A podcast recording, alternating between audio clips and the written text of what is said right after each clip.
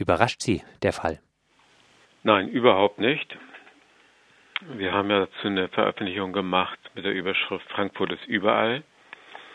Und das ist nicht so daher gekritzelt, sondern es ist so. In sämtlichen Länder- und Bundespolizeien gibt es sowas. Beteiligung an Chatgruppen dieser Disqualität und auch andere Aktivitäten. Also was jetzt jüngst bei Hannibal bekannt geworden ist, so eine Schattenarmee mit bestimmten Listen für einen zugespitzten Ernstfall. Und dazwischen alles mögliche andere. Und was Ihre Frage im Kern angeht, die müsste eigentlich auch von allen anderen Zeitgenossen ähnlich wie von uns beantwortet werden. Es kann niemanden mehr überraschen nach so vielen Einzelfällen, dass jetzt diese Frankfurter Besonderheit diskutiert werden muss, weil diese Vielzahl an Einzelfällen ergeben schon für sich, also mit rechtsextremistischem Hintergrund und rechtsextremistisch auch nachgewiesenen konkreten Verhaltensweisen durch Polizeibeamte, eine solche Summe, dass man eben nicht mehr vom schwarze Schafe-Syndrom sprechen darf, sondern hier haben wir ganze Herden, ganze schwarze Schafherden. Auch beim Blick jetzt in die Vergangenheit, rechte Netzwerke in der Polizei, also nichts Neues. Nein, nein, das ist nichts, das ist wie gehabt, nur fortgeschrieben. Und weil ja keine ernsthafte Bearbeitung stattfindet, wir wissen ja auch in Frankfurt wurde das LKA im Grunde erst eingeschaltet, als klar war, jetzt ist es nicht mehr zu deckeln, es geht, die Öffentlichkeit nimmt Kenntnis davon. Vorher wurde es schön flach gehalten, seit September oder August sogar. Hat die übliche Dienststelle dran rumgepopelt, aber nicht eine konsequente Sachbearbeitung betrieben. Jetzt muss man ein bisschen was tun und scheut auch noch in anderen Präsidien in Hessen herum. Man ist da fündig geworden, man müsste noch bei viel mehr einzelnen Beamten fündig werden, gerade in Hessen auch. Aber da sind wir nicht besonders zuversichtlich, weil auch das LKA, das muss man sich klar machen, da wurden mal eben aus dem Stand dann 15 Beamte für abgestellt, nachdem es jetzt vor acht oder zehn Tagen öffentlich wurde.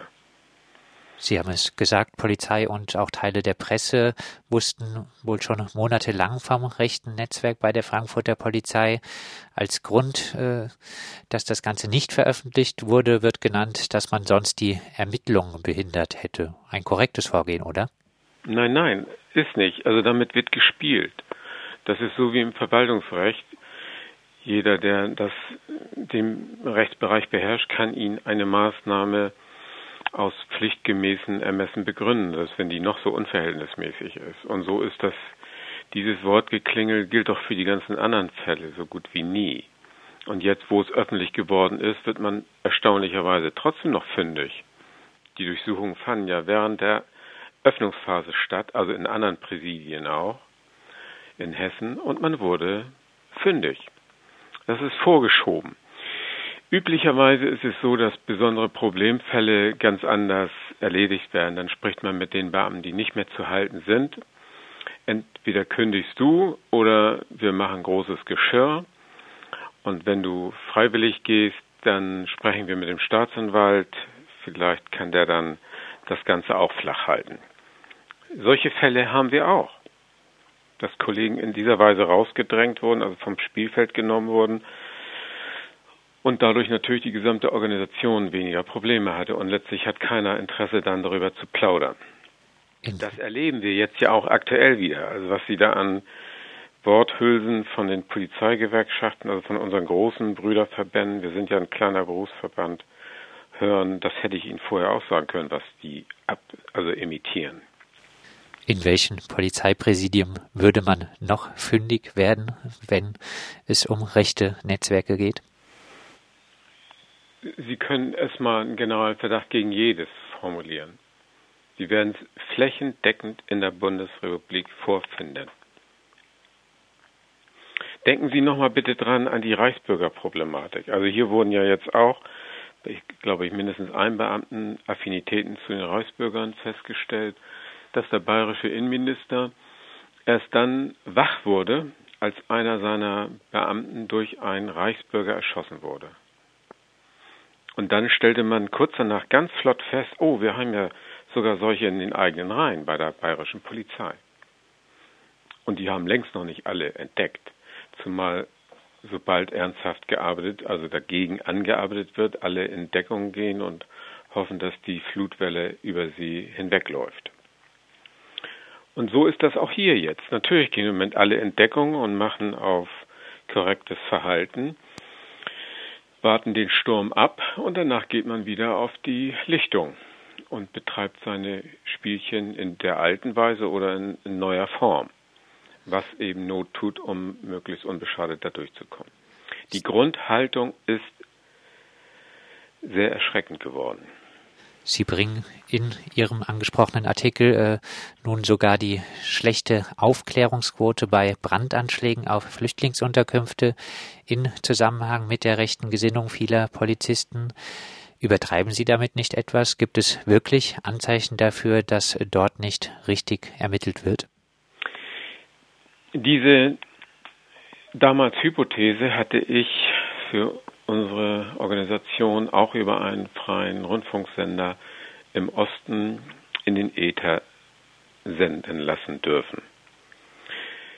Kurz danach hatte die Zeit ein sehr großes Investigationsteam dran gesetzt und darin wurde genau das bestätigt. Die Aufklärungsquote war bis vor anderthalb, zwei Jahren, die lag unter fünf Prozent bei Brandanschlägen, Feuern und so weiter auf Asylbewerberheime. Der Durchschnitt ist bei Brandstiftung in der Bundesrepublik über Jahrzehnte um die 50 Prozent.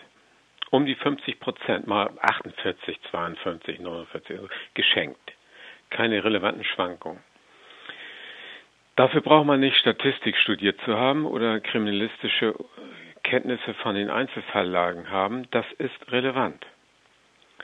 Die Diskrepanz ist relevant und nicht zu erklären. Es ist nur erklärbar, so wie im Osten in den 90er Jahren bis in dieses Jahrtausend hinein eben bestimmte Übergriffe auf Linke überhaupt nicht mehr geahndet wurden, weil Polizeibeamten Streifenwagen zu spät rausfuhren etc. Da wurden ja Leute reihenweise verrüscht, bis hin zu Tötungen. Sie wissen um die Problematik, wie der Staat die Tötung durch rechts gezählt hat und wie zivilgesellschaftliche Organisation auf ein Vielfaches kam, auf über 180.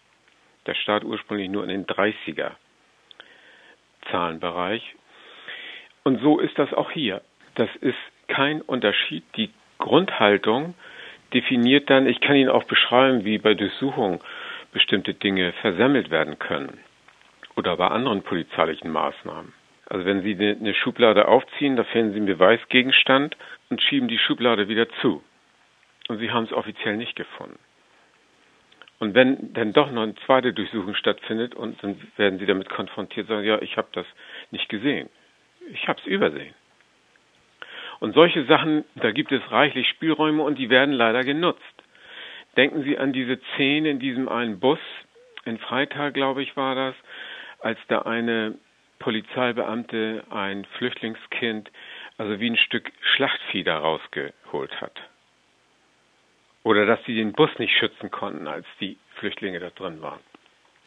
Daran. Angeblich nicht schützen konnten. Wenn es gegen links geht, ist ein ganz anderes, konsequentes Einsatzverhalten der Beamten zu erkennen. Heißt, es gibt äh, nicht nur bei der Flüchtlingsthematik wirklich relevante Auswirkung der rechten Gesinnung vieler PolizistInnen auf die konkrete Polizeiarbeit? Ja, natürlich. Also, also die großen Themen brauchen wir gar nicht bemühen. NSU-Komplex. Zuerst nur Ermittlungen gegen die Opferfamilien. Völliger Ausschluss angeblich, gedanklicher Ausschluss. So schlecht kann man gar nicht sein als Kriminalist, dass hier aus dem rechten Spektrum Ausländer umgebracht wurden, obwohl in verschiedenen Konstellationen wie Köln mit Videokameras von diesem einen privaten Fernsehsender und vielen anderen Konstellationen dieser Art klar war, dass die Zeugenaussagen die nicht nur von Ausländern in diese Richtung gemacht wurden, auch von Deutschen, also biodeutschen Staatsbürgern, Hand und Fuß hatten. Es wird einfach weggeschoben. Sie haben es eingangs äh, gesagt, die äh, Taz hat kürzlich über rechte Netzwerke in der Bundeswehr und dem MAD berichtet. So richtig viel Aufmerksamkeit hat der sogenannte Hannibal-Fall nicht gebracht. Gibt es hier Verbindungen zwischen rechten Netzwerken in der Bundeswehr und rechten Netzwerken in der Polizei?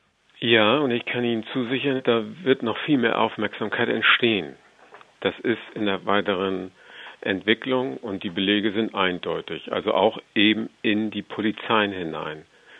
Ehemalige und noch aktive Polizeibeamte, SEK-Beamte, die in dem Bereich mitmischen. Es gibt reichlich Belege, also E-Mails, es gibt Fotos, die bestimmten Arbeitszusammenhang dokumentieren. Da müssen Sie sich einfach noch ein bisschen gedulden. Es wäre ja eigentlich auch verwunderlich, nach dem, was jetzt schon über Hannibal bekannt geworden ist, nicht nur durch die Taz, auch den Fokus bitte nicht vergessen, diese Wochenzeitschrift, wenn Polizeibeamten nicht dabei wären. Die Affinitäten zwischen der Bundeswehr und gerade den Spezialeinsatzkräften bei unseren Polizei, Polizeien, derer wir 20 haben in der Bundesrepublik Deutschland, sind, also liegen auf dem Tisch. Wie bewerten Sie denn die bisherigen Reaktionen auf die rechten Netzwerke in der hessischen Polizei, äh, in Politik und Medien? Das übliche Programm. Es wird entsetzt getan. Die einen oder anderen sind auch wirklich entsetzt, da habe ich gar keinen Zweifel dran. Also es geht ja bis in die Bundesebene, ob Katharina Barley als Justizministerin sich geäußert hat und andere. Und es wird über die Zeit das Ganze runtergeschmirgelt. Zeit heilt ja fast alle Wunden, ne? Und die Erfahrungen sind eindeutig bei Polizeiskandalen. Nur vergessen Sie bitte nicht, dass jedem Polizeiskandal auch ein solcher der Staatsanwaltschaft zuzuordnen ist. Auch hier in Frankfurt. Auch die haben den Ball so flach gehalten, bis es eben außer Kontrolle geriet. Außer Kontrolle für die Behörde, weil die Öffentlichkeit davon Kenntnis bekam. Endlich. Also das wird sich nichts Relevantes ändern. Wir haben jetzt die üblichen Textbausteine gehört zu Polizeibeauftragten oder Ombudsleuten, jedenfalls unabhängige Stellen, an die sich Bürger wenden könnten, wenn sie sich durch polizeiliches Verhalten beschwert fühlen. Oder denken Sie an die namentliche Kennzeichnung oder Nummernkennzeichnung, wie auch immer. Das wird jetzt hin und her bewegt. Die üblichen Truppen auf jeder Seite sagen, was sie wünschen. Und selbstverständlich wird man wieder den nachgehen, was die Polizeibeamten haben wollen. Also man wird weitestgehend darauf verzichten. Polizistinnen haben aufgrund der Datensammelwut, der oft auch unrechtsmäßigen Datensammelwut der Behörden Zugang zu zahlreichen persönlichen Daten von zahlreichen Bürgern.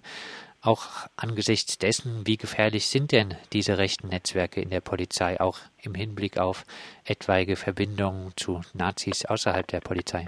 Ja, die Hannibal-Kategorie reicht ja eigentlich schon.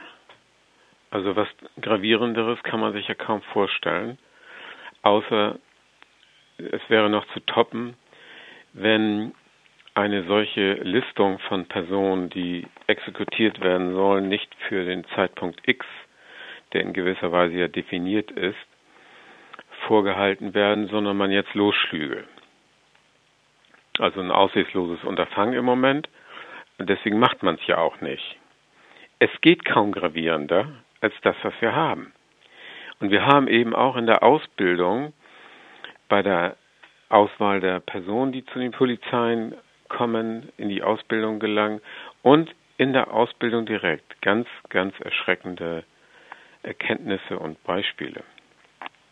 Sie haben äh, schon angesprochen die Forderung nach der Kennzeichnungspflicht und nach einer äh, unabhängigen Ombudsstelle. Vielleicht äh, abschließend, was für Konsequenzen müssten weiterhin Ihrer Meinung nun nach diesem Frankfurter Fall gezogen werden? Die Instrumentalien sind alle bekannt. namentliche Kennzeichnung, unabhängige Kontrollinstanzen.